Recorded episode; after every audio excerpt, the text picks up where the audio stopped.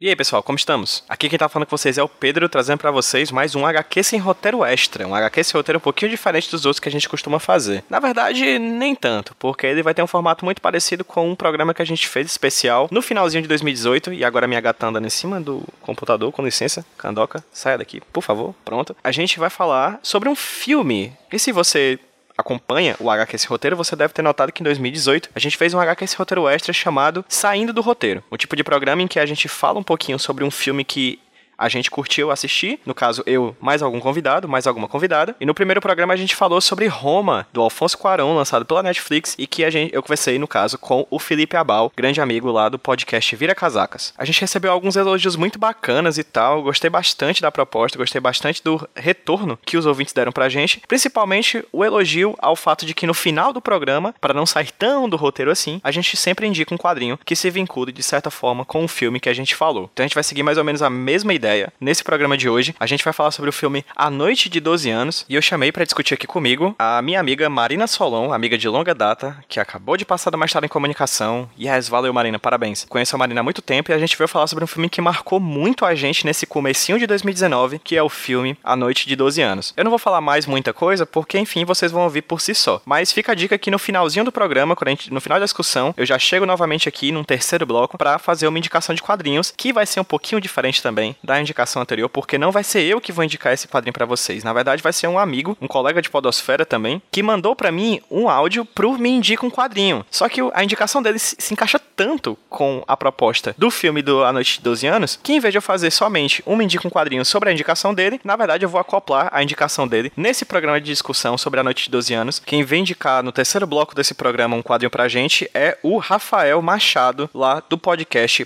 Papo Encruzilhada. Ele também é jornalista e indicou perfeitamente um quadrinho que se, que se encaixa perfeitamente na proposta do filme A Noite de 12 Anos. Eu não imaginava que se encaixar tanto, na verdade. Quando eu assisti o Noite de 12 Anos, eu disse, cara, eu preciso fazer um saindo do roteiro. Chamei a Marina, ela topou. E quando eu pensei no quadrinho para indicar, olha só, já estava na agenda, eu já tinha esse áudio baixado, faltava só editar, da indicação do Rafael Machado aqui pro Me Indica um Quadrinho. Então, quem vai indicar o quadrinho para vocês no final, que tem a ver com o filme A Noite de 12 Anos, é o Rafael Machado, lá do Papo Encruzilhada. Os links para as redes sociais e pro podcast Papo Encruzilhada vão estar no post daqui do HQ Esse Roteiro, como vocês já sabem. Então fica a sugestão, siga também o Rafael Machado nas redes sociais e o Projeto Encruzilhada no seu feed, no seu agregador de podcasts para ouvir esse programa, que tem poucos ainda, mas que são muito bacanas, tá bom? Sem mais delongas, vamos para nossa discussão sobre Uma Noite de 12 Anos, esse filmaço que está à disposição na Netflix, caso vocês queiram assistir. Esse papo, assim como o papo que a gente teve sobre Roma, não tem spoiler, são discussões sobre o filme que envolvem o filme, a gente nem fala tanto assim sobre a trama, sobre coisas que acontecem no filme, apesar de de vez em quando a gente pontuar o que acredito que não seja spoiler, eu editei as coisas mais cabeludas, mais expostas que a gente falou sobre a trama, eu tirei da, da edição, então vocês vão ter acesso agora à nossa discussão eu e a Marina sobre Uma Noite de 12 Anos. E no final vocês vão ter a indicação de quadrinhos do Rafael Machado, lá do podcast Papo Encruzilhada. E eu também vou falar um pouquinho sobre o quadrinho que ele vai indicar, que é um dos grandes quadrinhos que eu li nos últimos anos. É isso, vamos lá pro programa. Para los que vengan,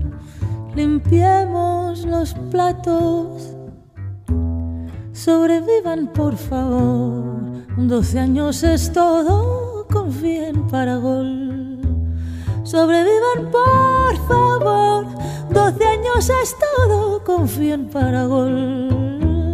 Ratón, tiza y jabón, de pared a pared, sin luz. Nudillos sangrientos, alambre muertos y alfabetos. Nudillos sangrientos, alambre muertos y alfabetos. Añoro el calabozo sido daño. Tortura y tres locuras, negra de Pandora y Aromea. Tortura y tres locuras, mira los estrellas. Tropiezan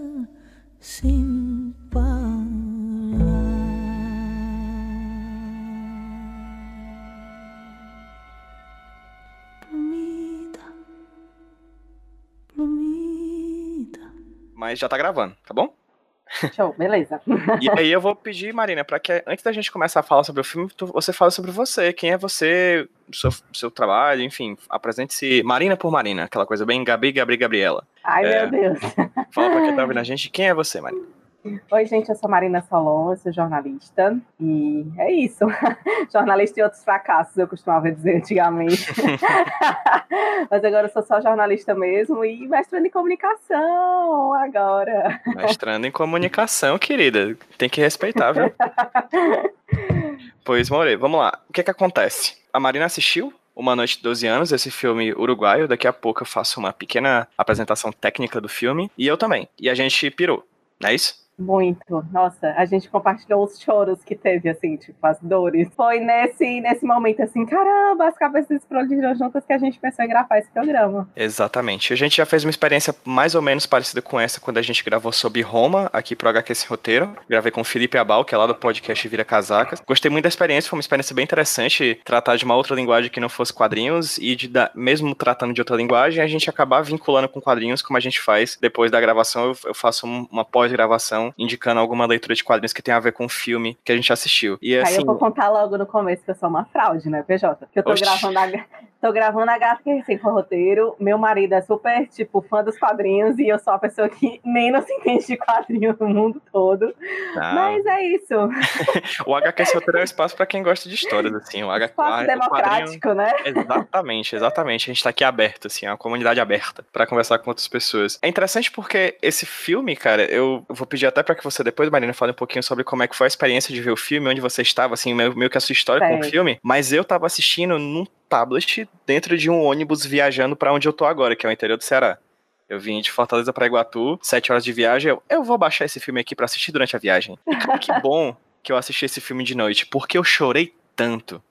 Mas eu chorei tanto que o, e ainda bem que o ônibus estava com a luz desligada, porque senão eu teria passado uma, a boa e velha vergonha de chorar violentamente durante duas horas numa viagem de ônibus, assim. Foi uma coisa incrível. E tava todo mundo dormindo também, então foi maravilhoso. Eu lembro muito disso, assim, porque foi uma experiência muito incrível, cara. Como eu tava no ônibus, nem sempre eu tinha sinal de, de telefone, mas de vez em quando a gente parava numa cidade, eu trocava as informações imediatas do filme, assim, com vocês no grupo, né? Era do Bando de Ruma, que é o grupo Sim. do Iradex. Foi um filme maravilhoso.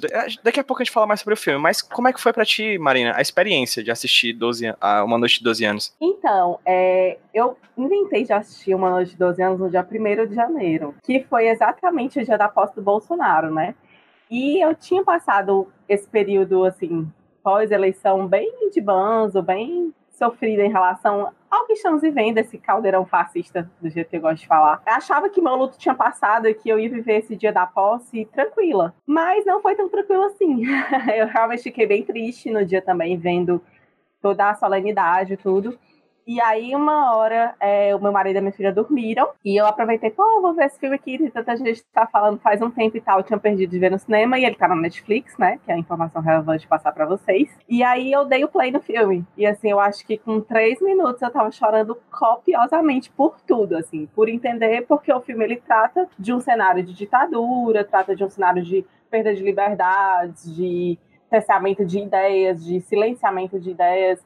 Então, me veio muito o quanto que essa história passou, mas quanto que ao mesmo tempo ela ainda é muito real, assim, ela ainda está muito próxima da gente. Eu pensei em muita coisa, assim, do que a gente tem vivido aqui no Brasil, do que a Venezuela tem vivido aqui do nosso lado. E, então, foi um momento muito que eu juntei o meu luto ainda pós-eleições e pós o que nos espera, com tudo esse, esse pensamento, assim, de que, poxa, passou, mas tá aqui, sabe? O tempo inteiro parece que os fantasmas nunca morrem, assim. Então foi um momento que eu fiquei, que eu também chorei bastante. A gente se, acho que a gente se achou nesse choro, porque eu também chorei muito, muito. Assim, também pelo filme, é, pelo que o filme mostra, assim, que ele é um filme que eu acho que ele não economiza na emoção, apesar de ele não ser nada piegas, mas ele passa é, toda essa, dá toda essa esse sentimento mesmo, você consegue sentir o que os três caras estavam sentindo, né? A gente já pode falar da história dele? Claro, claro, aqui não tem roteiro não, fica à vontade. Oh, nossa, né? Em HQ sem roteiro, eu tô pensando se tem roteiro. Mas...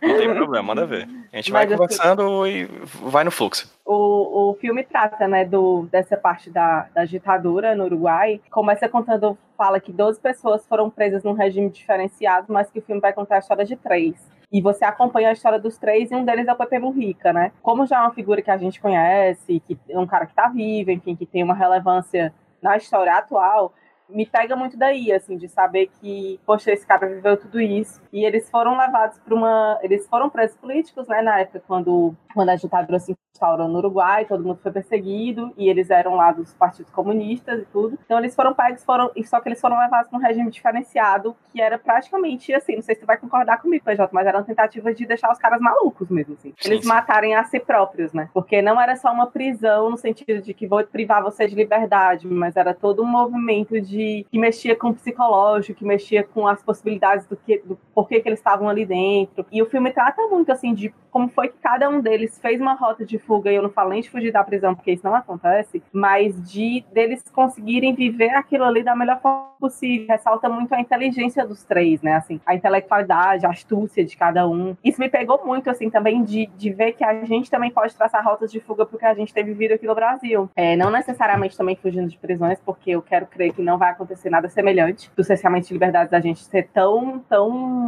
grande, assim, mas de pensar que simbolicamente a gente está preso num momento que a gente é, tá com dificuldade de pensar, de refletir, de se organizar, mas que a gente tem sempre uma possibilidade de sair pelas margens, sabe? De inventar um novo jeito de viver, assim, um novo jeito de sobreviver, na verdade, né? De estar tá inventando novas formas. Então, o filme me pegou em tudo isso. É, e é muito bonito, assim. Eu, eu tenho impressão que o cinema feito por esses irmãos da gente aqui do lado, tipo Argentina, Uruguai, ele sempre sabe fazer uma coisa melhor que a gente, que é tratar esses temas da emoção, assim, de uma forma muito bonita, muito poética. Ele vai construindo os três personagens, você vai acompanhando a vida, o que, que os caras faziam fora da prisão, como foi que eles chegaram lá, até a degradação do próprio corpo, quando ele puxa umas cenas de flashback, assim. Isso é construído de uma forma que, que me pegou muito, assim, que você vai, vai crescendo junto com esses caras e vai se indignando indignando contra. Eu, pelo menos, tenho muita facilidade muito grande de me indignar contra todo regime que tira a nossa liberdade de pensar, de pensar diferente. Eu gosto muito de, de ouvir quem pensa diferente de mim, apesar de concordar. Hoje mesmo eu fiz um post no Facebook e vi um cara lá defender uma coisa que eu que eu acho super errada e eu deixei lá rolar, porque eu acho que, poxa vida, sabe? A gente tá discordando aqui, mas que bom que ele pode falar. Em pleno 2019, eu acho que é importante a gente não cair sempre no silêncio, e nem no silenciamento do outro, né? Perfeito. Você levantou um monte de questões, Marina, que eu acho que depois a gente pode, inclusive, destrinchar elas bem direitinho, cada um num determinado momento. Mas, só falar, antes de qualquer coisa, as questões técnicas do filme, o filme se chama Uma Noite de 12 Anos, né? Em espanhol é La Noche de 12 Anos. Estreou em setembro de 2018 no Uruguai. Não sei se estreou aqui no Brasil, vou te ser sincero, talvez tenha estreado num Estreou. cinema alternativo, assim. Ficou no Cinema do Dragão, aqui em Fortaleza. Sempre, né? Cinema do Dragão salvando Sempre. vidas. Sempre. Salvando vidas. E passou pouquinho tempo, assim. Acho que, sei lá, três semanas, um mês. Uhum. E depois voltou, mas voltou num horário bem cretininho. e eu não consegui pegar lá. Pois é. Ele é um filme de duas horas e dois minutos, mais ou menos, né? E ele é dirigido por um cara chamado Álvaro Brechner. Confesso que não conheço o trabalho dele além desse filme. É, eu queria começar puxando uma coisa que tu falou, Marina, sobre esse fato dos nossos irmãos aqui do lado, Argentina, Uruguai, é, fazerem um cinema de memória muito forte. E eu vou puxar talvez a questão que eu acho que faça com que eles tenham essa memória tão forte desse período e faça filmes tão competentes quanto esses, como o, 12 de, o A Noite de 12 Anos. E eu vou puxar até lá para cima do, do mapa, eu vou puxar até o México, pro Roma, que estreou no, começo, no finalzinho do ano passado também na Netflix, é, que também trata de, do período ditatorial, é, no caso, na década, no ano de 1970, e aqui na, no Uruguai eles tratam de, de 73 até 85, né, no caso, 12 anos, né, como tem no título uhum. do filme. Eu acho que eles têm uma consciência do passado deles Sim. que o Brasil não tem. Eu Com acho certeza. que isso é muito forte. Pois é, eu acredito que essas histórias que eles tratam, no caso, um cinema uruguaio, argentino, até chileno e o mexicano, por exemplo, eu acho que eles têm um, um passado muito mais bem resolvido, sabe? Com esses governos ditatoriais. Coisa que no Brasil não se deu pela própria forma como esse governo ditatorial acabou. Sim. Que foi sim. meio que passando bastão na mão da democracia sem um- uma questão revolucionária no meio, né? Eu acho que a gente se compreende pouco aqui, historicamente falando. Porque é engraçado, eu acho que isso sempre existiu, a minha, minha leitura é essa, mas que agora tem, tem ficado cada vez mais aflorado no sentido de que as pessoas acham que estudar história, compreender um período histórico, compreender o que são regimes ditatoriais, totalitários, autoritários e tal, é coisa de esquerdista, assim. Se tu for ver na nossa época, que a gente entrou na faculdade, a maioria das pessoas que faziam história eram, sei lá, pessoas de esquerda. E aí meio que ficou estigmatizado isso, e parece que a gente não meio que se obrigou a estudar, a entender, e eu falo no sentido mesmo de compreender, sabe, como uma linha histórica, assim, o que foi que aconteceu e entender um regime ditatorial como ruim sempre, não importa se ele é de esquerda ou de direita. E a gente passou por uma ditadura muito longa e parece que a gente não consegue entender o que foi que a gente viveu quando uma pessoa abre a boca para falar que a ditadura era boa para quem não era vagabundo, para quem não era, sabe, guerrilheiro e não consegue entender que tipo do outro lado de um de um regime que que não foi legítimo, né, que, que tirava a liberdade das pessoas, tinha gente que tinha coragem de se insurgir. Eu fico me perguntando se a gente teria hoje em dia, por exemplo. Então, é, tem essa questão e tem a questão do clichêzão, que a gente não conhece, não se estuda, né? Não consegue se entender numa visão mais crítica da coisa. E lá, nesses países vizinhos, assim, eu não conheço todos, né? Eu conheço a Argentina. E quando eu fui para lá, foi uma coisa que ficou muito clara, assim, do repúdio que eles têm à ditadura, é, do quanto que eles falam sobre isso para não deixar morrer a memória do que foi ruim. É, não existe lá monumento à ditadura, que a gente tem um mausoléu do Castelo Branco, sabe, em Fortaleza, uma coisa que eu sempre, quando eu parei para refletir quem era ele, inclusive li um livro que eu até indico, que é, o, que é um livro do Leironete, uma biografia sobre ele, sobre Castelo Branco, que eu fiquei assim, poxa vida, por que tem um monumento para ele na cidade, sabe? É, não era para ter, era para ter o mesmo repúdio que os argentinos têm. E eu acho que eles conseguem passar isso na linguagem de cinema muito claro. É, se você pensar o tanto de escolas, avenidas, todas vinculadas ao nome de ditadores da ditadura militar, são muitas, né? São inúmeros, né? Sim, muitos. É. Até que recentemente o governador do estado do Ceará, o Camilo Santana, foi que criou uma lei proibindo, né, a nomeação de, de lugares públicos com o nome desse, de ditadores, né? Então, assim, é uma coisa de 2019, assim. Uhum. Quanto tempo passou, né, para que se tivesse esse tipo de consciência e, consequentemente, a aprovação de uma lei como essa, né? É pra e... você ver como a, como a, história ainda é muito viva, né? Aquilo que eu vinha uhum. falando sobre, sobre essa questão do que a gente está vivendo uma coisa, isso, o filme mostra essa parte da década de 70, mas que parece longe, mas que está por aqui, que pode acontecer de novo, tem sempre essa essa coisa toda, assim. E, e, isso do que agora, em 2019, que a gente está vendo que, poxa, a ditadura é para a gente execrar mesmo, é para deixar de fora, não é para fazer marco histórico, nem colocar em, em nome de rua, nem de monumento. Então, parece que está sempre por aqui, assim. E a gente, eu noto bem isso, que a gente tem bem muito mais resolvido, mal resolvido, do que os nossos irmãos aqui do lado. O presidente eleito é uma sintoma dessa mal, má resolução, né, do passado. Péssima resolução do passado, enfim. Falando sobre o filme, né, como você já muito bem falou, existem, a gente tem foco em três personagens principais, né? O Pepe Mujica, né, que posteriormente viria a ser eleito presidente do Uruguai em, 2009, e outros dois personagens que também, de certa forma, dialogaram com o governo do Mujica posteriormente no Uruguai, que é o Maurício Rosenkopf, que a época é chamada de russo, né? Maurício ele é poeta, escritor, e o Eleutério Fernandes Uidobro, que também chegou, salvo engano, eu vi, vi em algum local que ele chegou a ser, acho que um dos ministros do PEP, né, do PEP Mujica Sim. lá no, no Uruguai, né, ministro da Defesa, salvo engano. Então, a gente tem esse foco nesses três personagens, três de 12 presos políticos, que com certeza foram 12 de muitos mais dos que foram presos, ou seja, é um uhum. loco super pequenininho, é um foco super fechado em três personagens de uma série de outros personagens que sofreram tortura, ficaram presos e morreram na mão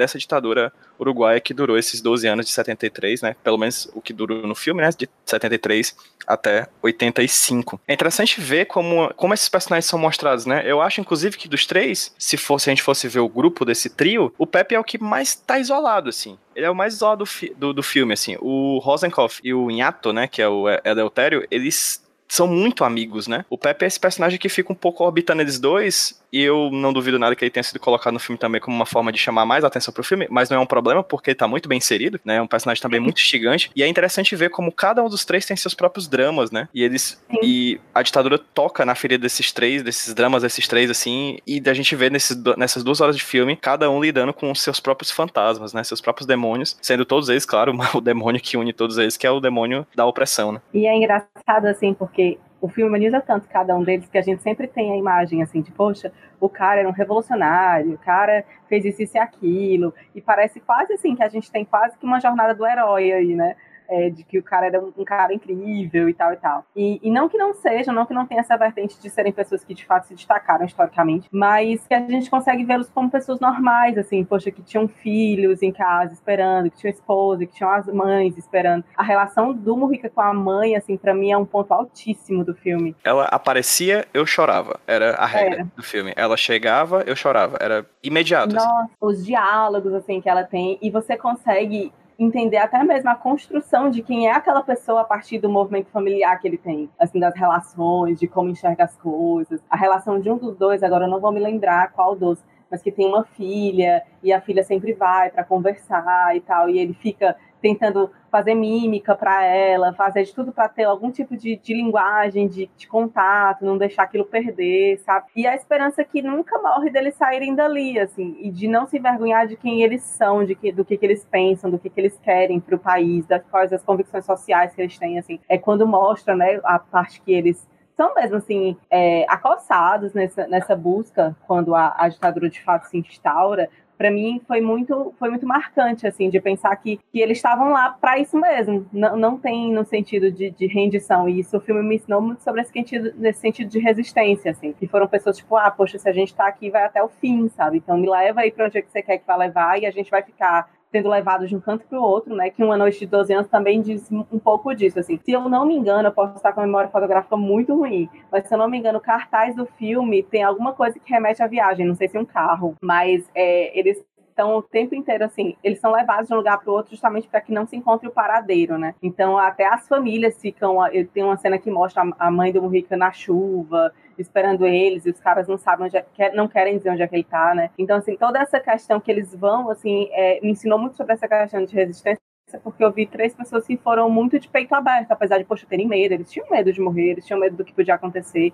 E, ensina, assim, que eu acho que a tortura e a permanência da pessoa nesse tipo de regime, assim, de de te impedir de ter liberdade, é, mostra muito de quais são as suas convicções mesmo, do, até onde você está disposto a ir pelo que você acredita. E é isso que eu também já falei no começo, assim, que a resistência ela não é só ficar. É, quais são as formas de resistência? Não é só ficar parado num lugar mas conseguir inventar novas formas, né? É interessante que você pontuou como cada um tem a sua própria astúcia de sobreviver e como cada um deles tem um sotaque da sua própria astúcia, assim, como tu falou, o russo, o Rosenkopf, ele tem essa característica do poeta, mas o Mujica, ele tem uma característica própria que é a da teima, ele é muito teimoso, ele, uhum. ele nega a se entregar pra, pra loucura, assim. É interessante como a loucura vai tomando conta da cabeça dele, ele, ele se impede, assim como o Nhato, que é o terceiro, ele tem um quê de bom humor, assim, né? Então a gente tem é, é um filme que ele, ele tem duas horas, né? E parece que a gente realmente viveu 12 anos, assim, depois que terminou o filme. Porque ele é muito uhum. condensado. Por mais que seja um filme sobre prisão, pessoas presas, é um filme extremamente dinâmico, assim. Ele tem um roteiro muito dinâmico. A gente tá num tempo, depois a gente volta para saber como é que foi a história daquele personagem antes de ele estar tá preso. Depois, no meio disso, a gente se mistura, mistura os tempos do presente e do passado. É um filme que ele age como memória mesmo, assim. Ele mistura coisas diferentes, visões diferentes, momentos diferentes,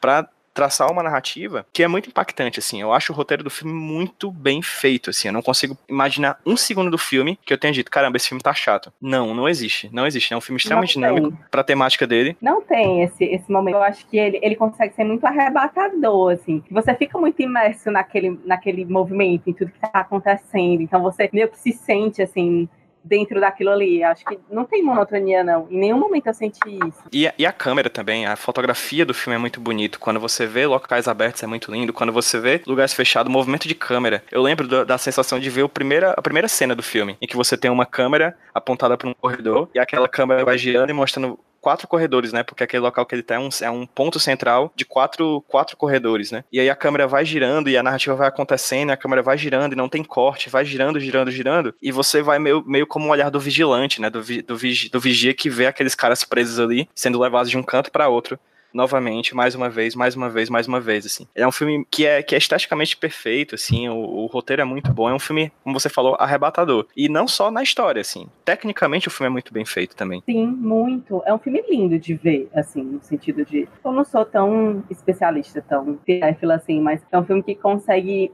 mostrar é, a fotografia dele é muito bonita, sabe? Muito bem composto, eu diria. Eu acho que o filme é todo muito feito disso, assim, desses, desses insights não sei uhum. se tu uhum. sentiu isso, PJ, mas Sim. eu senti muito como se cada, cada montagem ali ele quisesse dar um, tipo, pensa nisso agora, sabe? É como pensa... se cada cena fosse um pequeno tratado sobre um tema do clauso, né? Da, da clausura, né? É como se ele explorasse é. vários aspectos desse, dessa prisão, que não tem fim, e cada um dos aspectos fosse uma cena, assim, fosse tipo um tratado mesmo cada capítulo de, uma, de, um, de um livro, né? A cena em que ele trata, por exemplo, com a cruz vermelha, a cena em que eles conversam com, com pela parede, enfim, são tantas coisas, assim, o filme é tão complexo, tanta coisa acontece no filme que você. Eu, eu, eu acho que vale, inclusive, uma segunda assistida, assim, uma terceira assistida para conseguir compreender a, a, o gigantismo desse filme, assim, como, como ele é grande, sabe? Eu, eu assim, é, foi um filme que eu terminei de ver chorando tanto, que eu fiquei pensando assim, ah, meu Deus, esse é um dos filmes que eu nunca mais quero ver na minha vida, assim, que eu vou passar por isso tudo de novo.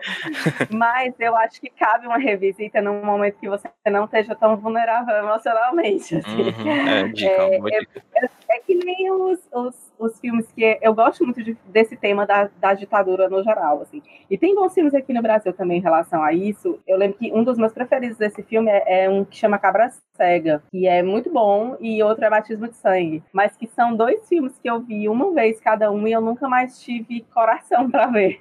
E depois que eu virei mãe, assim, eu, eu tenho um coração tão mais molenga para essas coisas. Tive essas cenas do Murrica com a mãe, por exemplo, me tocaram bastante no sentido de que eu fiquei pensando, poxa, se fosse um filho meu, sabe? como eu reagiria. Porque a mãe dele é, é quase como se fosse a fortaleza, assim, ela não, não deixa ele se diminuir, ela não deixa ele desistir, ela não deixa ele pensar que isso está acontecendo porque ele está errado, porque ele é uma pessoa ruim, nada, assim, eu acho que ela é tão forte quanto ele. E aí me veio muito na cabeça, assim, será que eu seria essa mãe, sabe? Que, que mulher é essa? Que mulher forte é essa? Uhum, perfeitamente. Inclusive, puxando esse tema que tu acabou de falar, Marina, eu queria te fazer uma pergunta. Desde, desde quando eu comecei, pra, eu tenho essa atitude de assistir filmes e colocar eles no meu Facebook, né? Pra ficar, ter um registro do, dos filmes que eu assisti durante o ano. E eu assisti esse tudo mais, coloquei lá o registro e tal. E uma das coisas que eu sempre levo em consideração para dar uma nota, vamos dizer assim, é uma, uma das questões é a questão de gênero. Eu sempre penso também a questão de gênero, de como os personagens, os gêneros dos personagens são representados nesses filmes. Esse filme, Uma Noite de 12 Anos, é um filme bastante masculino. Né? Você tem personagens femininas muito fortes, belíssimas, muito bem interpretadas, mas que orbitam como personagens como filha, esposa, mãe né? Eu queria a tua opinião sobre isso. Até eu quero, eu quero dar minha opinião sobre isso também, sobre essa questão de gênero no filme, porque eu acho que tá profundamente ligada ao tema dele, que é o tema da ditadura. Mas eu queria saber a tua opinião sobre essas personagens femininas e esses personagens masculinos que acabam dialogando dentro do filme sim, sim. de uma forma bastante particular e que particularmente me agradou bastante. Eu gosto muito também, assim, é, eu acho que, que ele consegue colocar porque a história são eles três, né? O fio condutor da narrativa são a história dos três que estão presos. Mas ele consegue dar uma perspectiva de que as mulheres que estavam aqui fora foram, eu acho que, pedra essencial para que eles continuassem vivos, assim. Porque quando começa essa dimensão da loucura, do, do que, que, chega a ser muito psicológica a prisão, ela pega muito no psicológico, as mulheres lembram muito, assim, de que aqui fora eles têm uma vida, de que, que isso vai acabar, de que só, só é derrotado quem desiste, sabe? Uma das cenas que mais ficou para mim foi essa, de que eu acho que as mulheres tiveram um papel muito fundamental de fazê-los entender que a liberdade ia existir em algum outro momento e lembrar que eles não eram aquilo ali, e não ficava só aquilo ali. Eu acho que quando principalmente o Murica começa a surtar muito nessa nessa coisa de, poxa, eu tô preso, e ele começa a ter umas alucinações, assim, a mãe dele é muito principal nisso para ele, de falar assim, ó, oh, calma, vamos respirar aqui, vamos pensar, ser um pouco mais racional e tal, e dar umas frases de efeito assim que são bem, bem poderosas para aquele momento. Então eu acho que as mulheres elas tiveram muito essa função de pilar na hora, que eu acho que que é muito assim, é, quando as mulheres não estavam na frente de guerrilha, né, tipo como a nossa querida presidenta Dilma Rousseff, é, eu acho que é, esse era o papel delas, é mesmo, assim, de tá por fora, mas quem corre por fora também está conseguindo fazer um trabalho de base, assim, de segurar as forças. E eu acho que, que ele retrata isso muito bem. Eu, eu fiquei muito. Não me incomodou em nenhum momento, assim. E eu, eu estudo gênero, né, há algum tempo. É, inclusive, a minha pesquisa para o mestrado. E não, não me incomodou, não achei que os papéis de gênero tivessem é, estereotipados, né, desbalanceados. Eu achei que, que são papéis que foram que se fizeram entender a importância dentro do quadrado de cada um. Perfeitamente. Inclusive não me incomodou por quê? Porque eu falei que é, eu presto atenção na questão de gênero dos filmes. E eu acho que esse filme trata de questão de gênero, porque de certa forma pode não ser o primeiro texto, mas é um subtexto que eu acho que é muito sutil, que é dizer que a guerra, a tortura, a ditadura, a força, a força do governo, a, essa força violenta do governo que tira a, a, a liberdade do, dos seres, ela também tem um gênero, e é um gênero masculino, assim. O exército é masculino ali. São vários homens que tratam essa, torturam essas, essas pessoas de um, de um jeito muito. da pior forma que eu posso chamar de masculino, entendeu? Tá, tá entendendo o que eu tô querendo dizer? Tipo,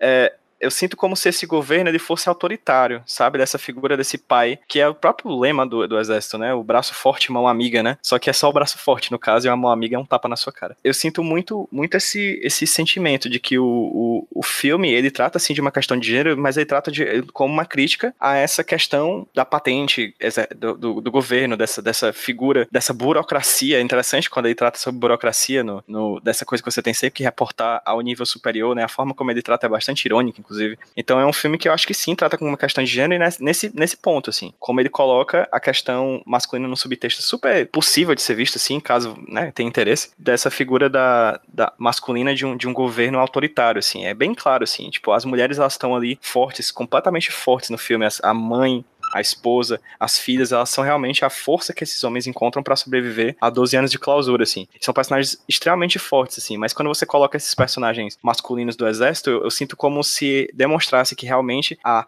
macheza, né, fosse uma coisa que faz com que o exército faça o que ele faça, assim, que é tirar a liberdade dessas pessoas, né? Me, me veio muita coisa nesse, nesse lance de opressão, assim, que o filme é, me fez pensar muito sobre essa questão de como a ditadura ainda está muito viva também, mas nesse sentido de estrutura de sociedade que a gente vive, que a gente ainda é muito acostumado, a sociedade como um todo, quando eu falo, a gente fala em sociedade, e que a gente é muito acostumado nesse regime de opressão, né, de, de existir a figura do opressor, de o oprimido querer ser o opressor, de, de a gente sempre lidar com essa questão de força, assim, e parece que está sempre algo restando da ditadura, algo sempre ficando na dimensão social que a gente construiu hoje. A gente não vive mais um regime ditatorial, mas também é um regime que, que tem um cessamento de liberdades de muitas formas, né? Eu acho que a principal delas é o silêncio e a segunda é a violência, né? E a violência também é, tira muito a, a vicissitude mesmo das pessoas.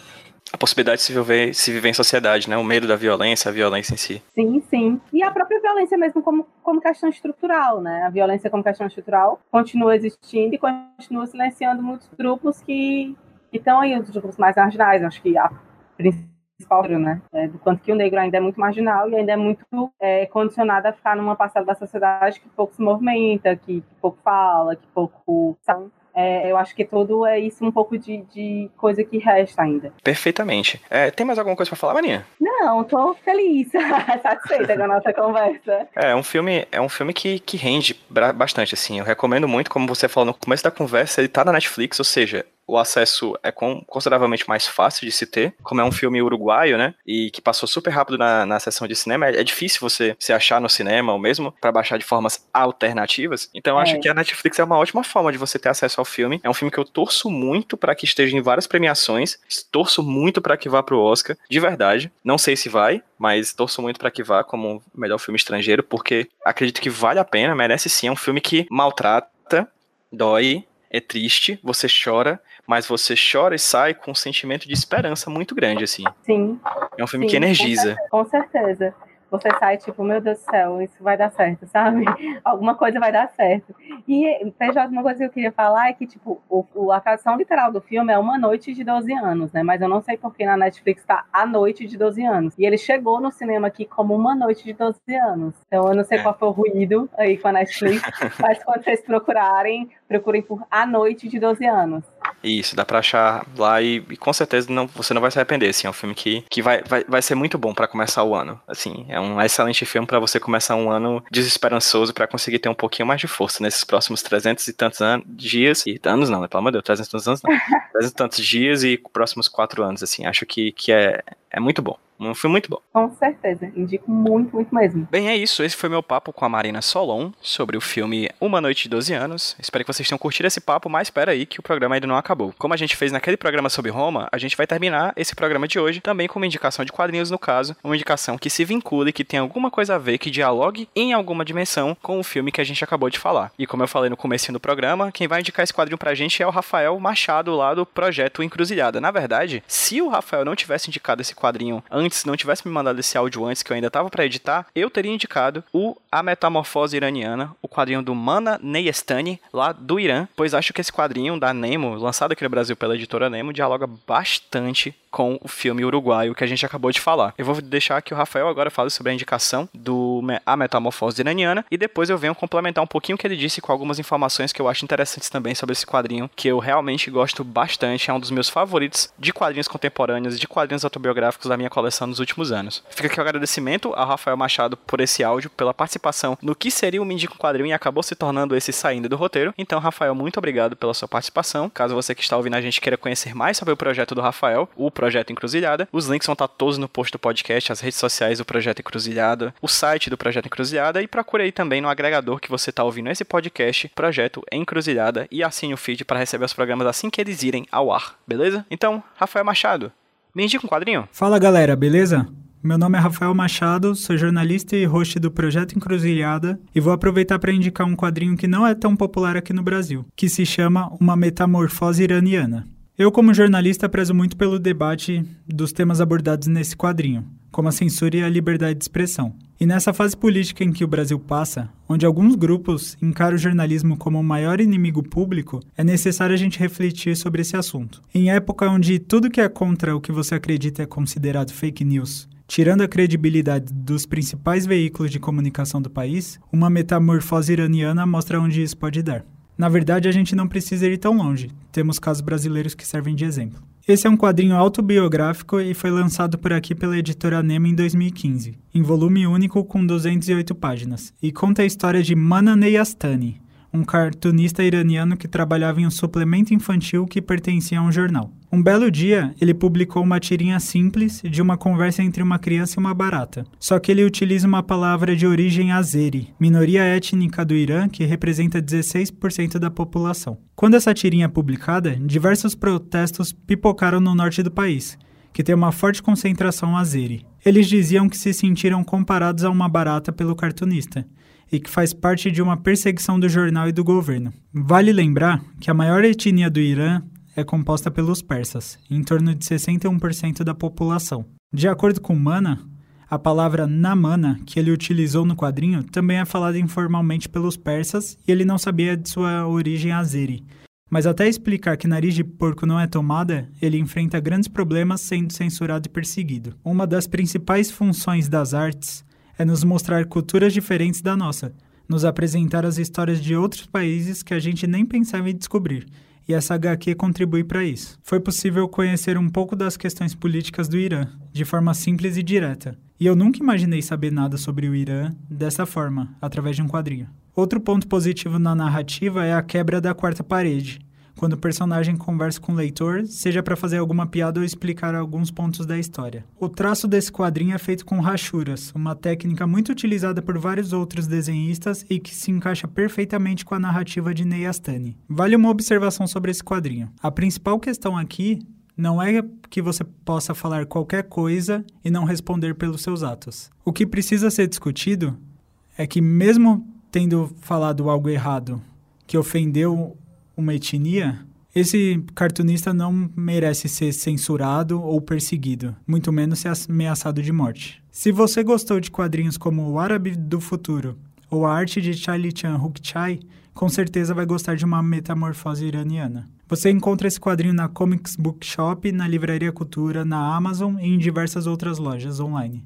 Então é isso. Valeu, Pedro, pelo espaço. Se vocês quiserem conhecer meu podcast, o nome dele é Projeto Encruzilhada. Vocês encontram nos principais agregadores e também pelo medium.com barra Projeto Encruzilhada. Siga também meu Twitter, arroba afa, machado. Um grande abraço e até a próxima. Valeu!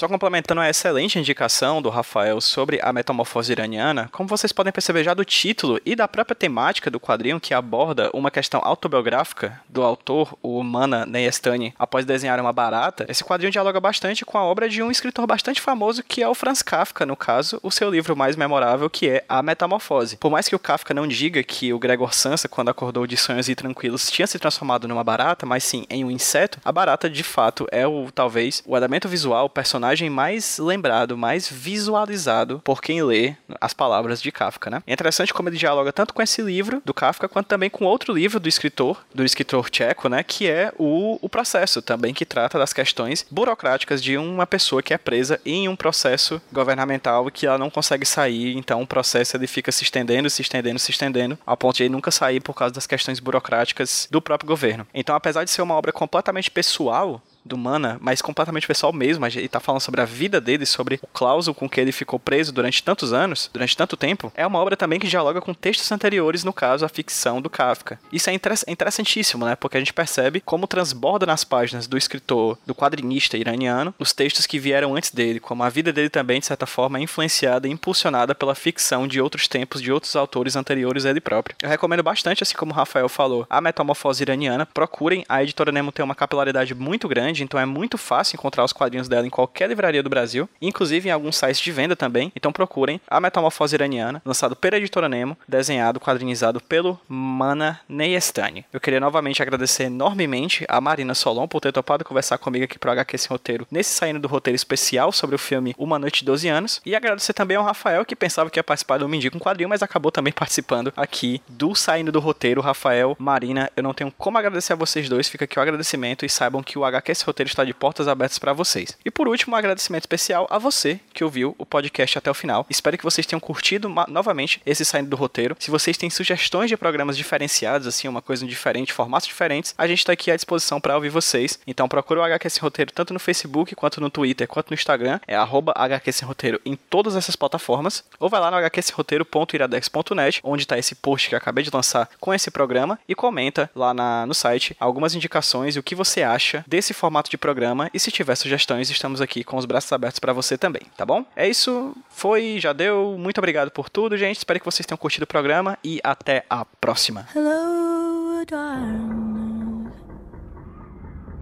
Hello, darkness, my old friend. Hello,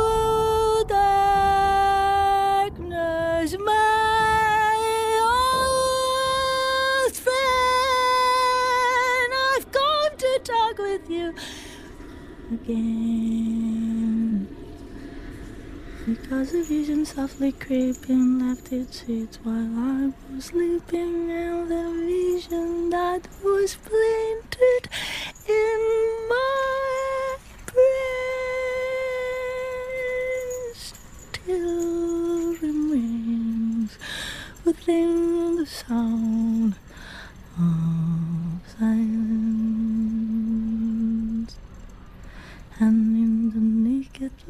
Saw Ten thousand people, maybe more. People talking without speaking.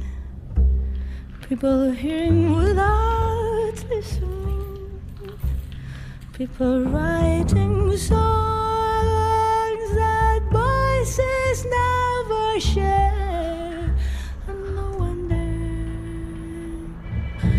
understood the sound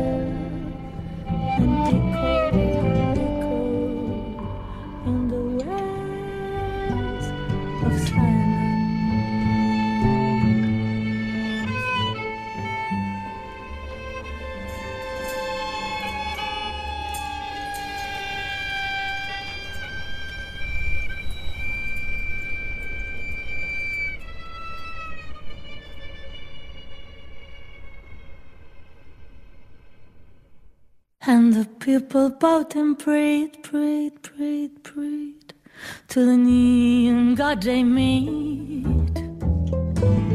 And the siren flies out its warning in the words that it was for me. And the silence said the words of the prophets